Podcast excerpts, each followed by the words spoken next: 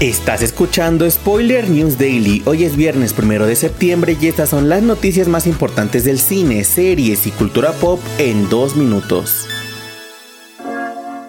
Comenzamos con buenas noticias para los fans de John Wick, ya que Prime Video Latinoamérica ha confirmado el estreno en simultáneo con Estados Unidos de la serie El Continental del mundo de John Wick. El Continental es una serie dividida en tres partes que revela los orígenes violentos del icónico hotel para asesinos en el universo de John Wick. La historia estará ambientada en la Nueva York de 1970, con un joven Winston Scott reclutando a un equipo para enfrentarse a una gran conspiración, desencadenada por el ataque de su hermano al Continental. La serie es protagonizada por Colin Wood como el joven Winston y llegará a la plataforma de streaming el próximo 22 de septiembre.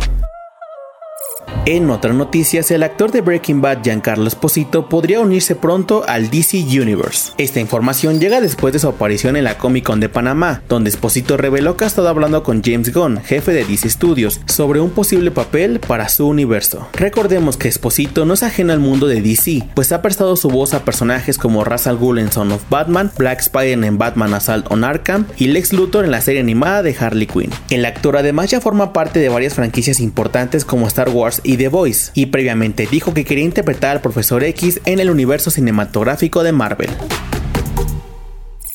Para cerrar, les contamos que Hulu ha cancelado The Great, la comedia protagonizada por Elle Fanning y Nicholas Hound tras tres temporadas. De acuerdo con información de Deadline, no está claro por qué la plataforma de streaming decidió cancelar la serie, pues a lo largo de su carrera recibió críticas positivas incluyendo 7 nominaciones a los premios Emmy. La noticia de la cancelación llega luego del estreno de la tercera temporada el pasado 12 de mayo.